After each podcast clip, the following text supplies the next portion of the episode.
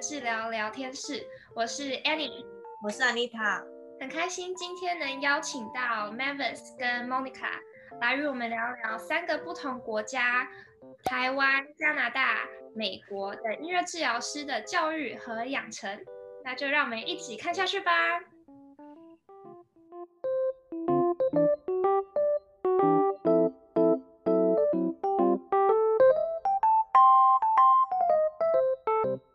Hello，你们好，我是 Monica，我现在是东海大学音乐系音乐治疗组硕三的研究生。然后我当时会想念音乐治疗研究所，是因为我在大学的时候去菲律宾两次，然后当志工，然后在那个地方就语言不太通的情况下，就是经历到了很多次就是用音乐与人搭起桥梁的呃经验。然后也因为在大学的时候，我有选修过音乐治疗基础概论的课程，然后在那个课程当中，就是更多的了解音乐治疗，就觉得哎，这个专业跟我的个人特质，然后还有喜欢想做的事蛮符合的。就我我喜欢音乐，然后也想要帮助人，然后就觉得哎，那音乐治疗就是这两个专业的结合，所以我就想说，那为了给自己更多了解音乐治疗的机会，所以就报名音乐治疗的研究所。对，这就是我的动机。大家好，我是林红瑜，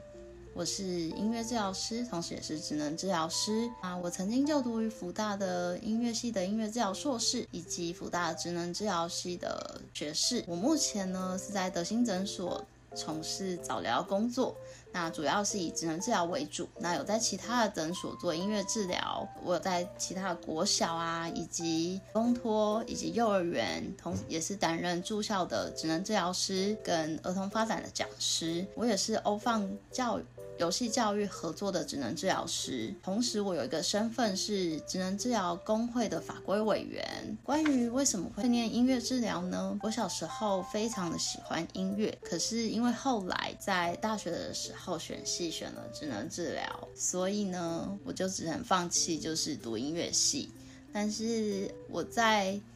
呃从小时候到长大的过程中，我一直都没有放弃音乐。那除了玩乐团之外啊，我也一直就是在毕业之后一直在学进修钢琴的部分。所以我后来进入了职能治疗这个领域之后呢，我觉得可以结合自己的兴趣跟专长。所以我的兴趣是音乐啊，那我本来会的是职能治疗，所以我就把它这两个想说可以结合起来，加上那时候呃辅大。后来成立了音乐治疗组这个科系，那我就觉得很棒，所以我就进去念了音乐治疗这样子。哦，Hello，大家好，我是 Annie，我现在是一名 美国的注册音乐治疗师，然后同时也是有呃 NMT 执照，就是脑神经音乐治疗的证照。然后我大学是毕业于西南奥克拉荷马州立大学，主修音乐治疗，副修化学。然后现在是一名菜鸟研究生，我在呃多伦多大学读音乐与健康科学，然后也在跨领域神经研究的学程里面念音乐治疗的动机蛮简单的，就是 国高中都是念音乐班的，呃，同时也喜欢帮助人，然后跟。本来就对于医疗相关工作很有兴趣，所以就发现哦，音乐治疗刚好可以结合我所有的兴趣，这样，然后就决定念音乐治疗。我呢，就是我是安妮塔，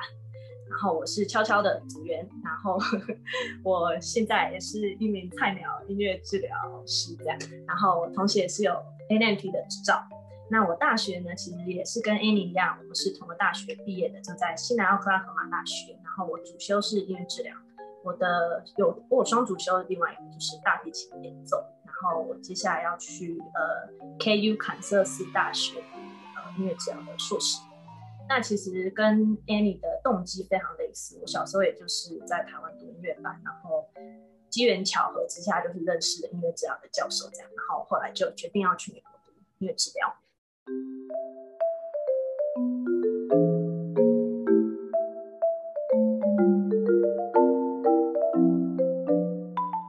因为我当时在大学毕业那一年，然后正好是我们系上东海的研究所音乐治疗组开的第一届，然后所以那个时候我就是抱着试试看的心态，然后我就想说，那我就考考看音乐治疗，然后就是很顺利的就考上了。然后我觉得我很喜欢就是这个科系的点，是因为，呃，它跟我大学时期在音乐系就是受的训练不太一样，就是它可以接触到更多领域的东西。然后我就觉得那都是在大学音乐系没接触过的，然后蛮多元化的学习。那我觉得，呃，可以改进的点，应该是因为我们当时是第一届，所以就是在师资的编排上还没有到很完善。当时我们就是所有就是音乐治疗科目的老师都是同一位，那我觉得就是多增加几位老师进来，就是我觉得可以分担就是老师的就是负担，然后同时也可以让学生就是多接触到就是其他不同特质的老师跟就是授课的方式。那为什么会选择现在的学校？因为非常熟悉啊，因为大学就在辅大念只能治疗了嘛。那加上那时候台湾、啊，也只有辅大有音乐治疗。不过如果要重新选择，我还是会选辅大，因为音乐系的老师都很棒啊，不仅是音乐治疗的佳慧老师啊、新明老师，还有呃教音乐史的其他的老师，或者是和声对位的部分，我都觉得他们非常的专业，而且。都很不错，这样子。最喜欢学校的哪一个部分呢？就是我觉得福大是一个什么科系都有的学校，不管是师资设备都非常齐全。呃，音乐治疗的部分啊，其实在念音乐治疗，除了呃要会音乐之外，那也需要一些医学背景这样子。那所以在福大还有就是医学院，那如果需要修一些心理学的课啊，或者是长照的课，其实都可以在。福大就是就是可能修这样子，除了这个部分啊，我觉得念音乐治疗的老师们都非常的友善。然后不管其实这个东西，不管是在福大或者其他的学校，我想应该都是因为音乐治疗师的人格特质，它其实都有同理包容的部分这样子。而且在实习的时候，督导都非常重视自我照顾照顾这件事情，然后。都会提醒我们这样子，我觉得非常的棒，也非常的温暖，这样。就是因为我读过这个，我就我指导教授写过的书，所以就是有点是他是我偶像教授，就读过他写的书啊，还有 paper，然后所以想要跟他学习跟讨教更多。就是喜欢这个科系的点，是因为他的研究资源蛮多的，除了就是本身这个实验室之外，他还有其他跨领域的合作和学习。啊、嗯，不管是往就是心理学或者神经学方面，啊、嗯，比如说研究最新的自闭症相关研究，或者是神经多样性，然后我们甚至会跨领域到跟理工科的学院合作，像是我们结合音乐治疗呃的理论去设计一些手机的 App，所以就是比较广一点，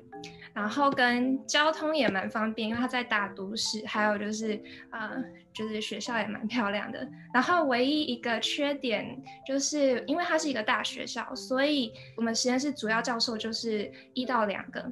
可是学生很多，还有博士生也蛮多的，所以就是可能呃比较难得到就是他的 attention，但是同时也是可以跟学长姐学很多，因为博士生很多这样。如果是我的话呢，我安妮塔，我其实大学的部分我是在西南奥克拉荷马大学，然后我觉得我们学校的部分，因为学校相对来讲比多大或是呃不太确定东海跟什么，但是我觉得相对来讲还是比较小一点。所以，我们学校其实 优点就是因为我们学校小，所以人数少一点，所以我们的每堂课的学生相对来讲是少，所以你其实，在跟同学沟通啊，或是在交朋友方面上，其实都还蛮容易，也蛮方便。然后同学其实每个都还蛮友善。那如果是要说缺点的话呢，因为我们学校美国地大人稀嘛，所以其实学校在的地方是比较偏远的，所以。呃，如果你想要去城市买东西，或是你想要去什么地方办事情，可能就需要开车。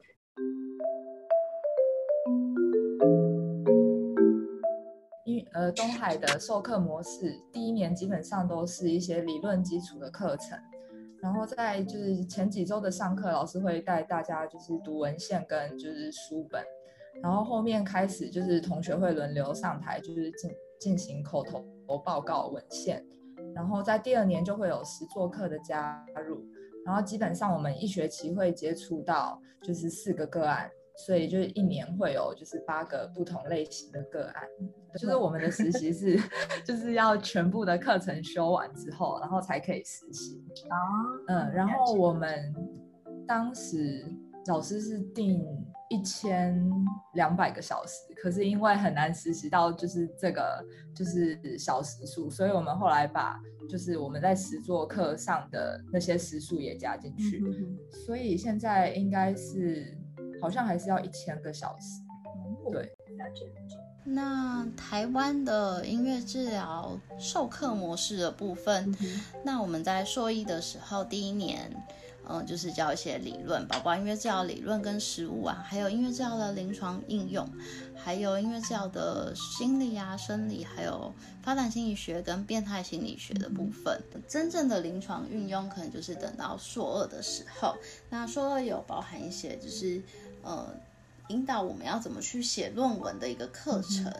那硕二、硕三的时候呢，会有就是呃需要去医院实习的部分这样子，所以呃大约要花费三年的时间。听说，因为那时候我们在念的时候还没有就是跟国外连线的线上实习课程。那听说目前是有线上实习的课程的部分这样子，所以可以跟。国外同步的做连线，们的课程大概是呃比较是偏研究型课程，所以呃除了实作课之外，有像生物统计、神经学、音乐治疗课、呃进阶神经学跟进阶生理学的课之类的。然后选课的自由度比较高，所以其实我的同学跟我选的课其实会差比较多，就是我们可能兴趣不一样，领域不一样，呃，所以选的课也会不一样。那授课的方式大多是 project based，然后 seminar 的那种呃方式，像是专题讨论，可能一个礼拜给你三个 paper，然后你一定要把它准备好，然后再报告这样。然后所以这就也就是为什么分析、组织、沟通的能力很要需要比较强一点。像是我们呃常常会有小组，就是同学一起要呃读一篇 paper，然后一起去分析它，找问题点。呃，比如说这个 paper 它强项在哪？它需要改进的点在哪里？常常一整堂课两个小时，可能只会围绕着一个问题在讨论这样子。要讲的是在美国读大学的部分，我们其实课程上，我们当然会有主修的课，就是音乐治疗的课，然后其实教授就会有提到从新生儿啊，然后到老人各个不同年龄层阶段的音乐治疗的基础理论课，然后我们搭配上呢，还会有些音乐的理论啊，甚至还有一些即兴，然后音乐史，还有一些奥福教学法。然后我们实做的课程呢，其实每个学期，呃，老师都会帮你安排到不同的机构去实习，然后你每个学期就会去累积一些小时数这样子。那基本上是每个礼拜都会有，像我目前刚结束是每个礼拜大概是两个小时，但是有些人可能会或更多，有些可能更少这样子。然后你在每个，呃，你在读完这些课程之后呢，你要毕业之前，其实你还需要去实习六个月，去积满呃一千两百个小时。这个时数，然后你才可以去考音乐治疗的呃呃证照考试。那我们其实不只有音乐治疗的课，我们其实还有很多通识课需要学。所以如果你要准备到美国去读音乐治疗大学课程的话呢，其实你还有些心理准备，你可能需要读到特殊教育、心理学啊，或是生物或是解剖学这些课这样子。那其实学校授课方式其实风气蛮自由的，然后老师其实蛮注重你的思考理解。然后运用这样子，所以考试可能他不会太要求，但是你要懂得怎么去把你学到的东西运用到实际的例子上面，这样子。那当然，小组讨论或是发表是常常发生的。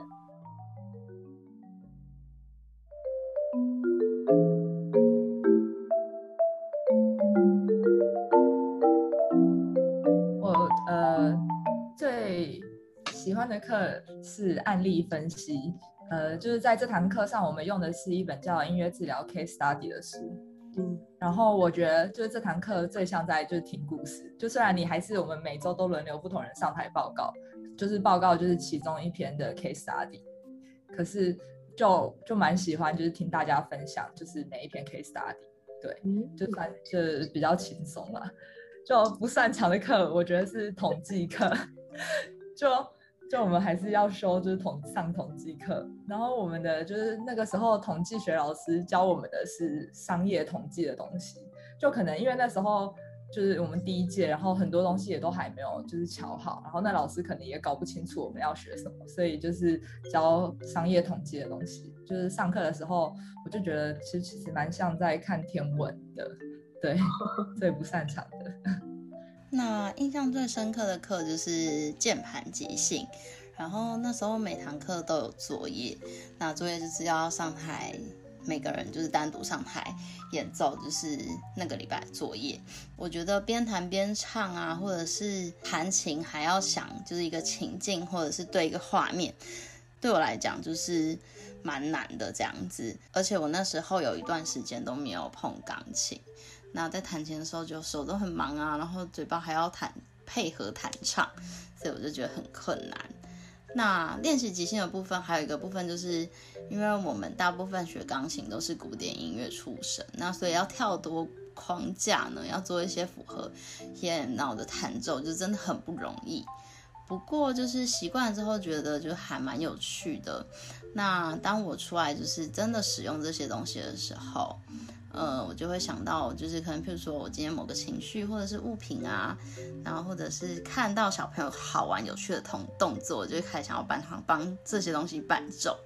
最近就是我很喜欢跟一个就是高功能的雅斯，就是玩这个部分，然后他就会自己跳起那种草裙舞这样子，我就会对应一个就是巴塞罗那的音乐，然后他也跳得非常开心这样子。是，同时我也不太喜欢统计课，像蒙妮卡一样，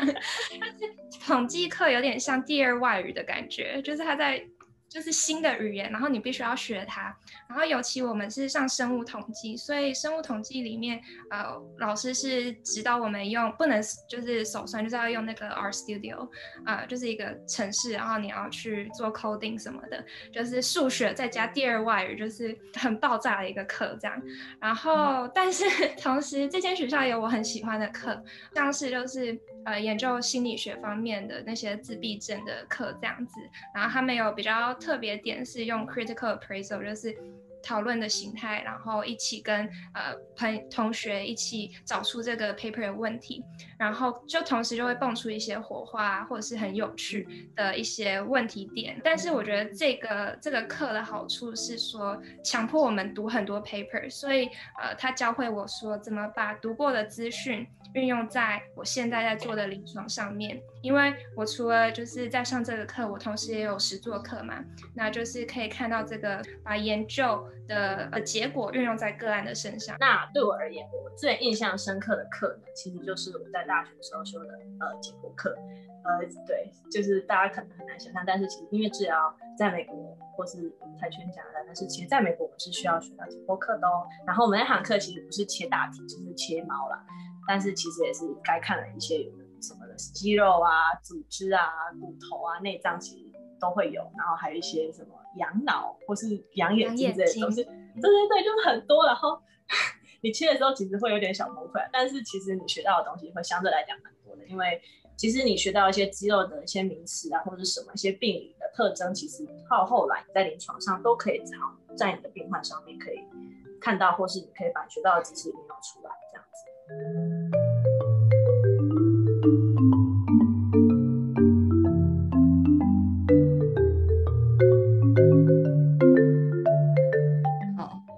这边东海的话，就是学杂费加在一起，大概。大学的话，一年换算下来大概是。啊，因为疫情的关系，第一次接触 telehealth，就是所谓远距医疗，因为我们那边加拿大那边是处于 lockdown 的状态。